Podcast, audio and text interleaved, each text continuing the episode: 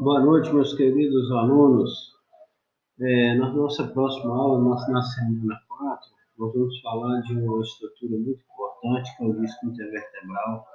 Esse disco ele pode ser responsável por inúmeras lesões a nível axial né, e pode nos dar resposta de muitas enfermidades da coluna. Nosso no momento, nosso direcionamento é na coluna cervical. É, a gente vai ver que através da sua biomecânica, da sua própria formação, o que pode acontecer para gerar danos né, a essa estrutura e o que isso pode repercutir no dia a dia do paciente, certo? É, podemos direcionar através dessa linha de raciocínio tanto o nosso tratamento quanto o nosso,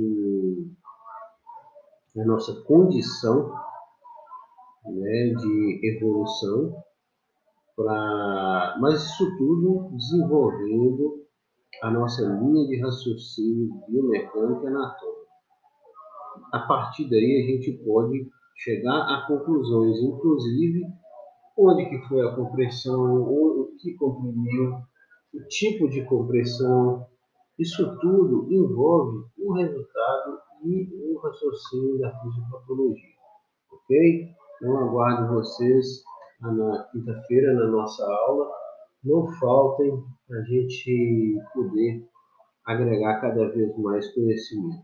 Boa noite, pessoal. Fico com Deus aí.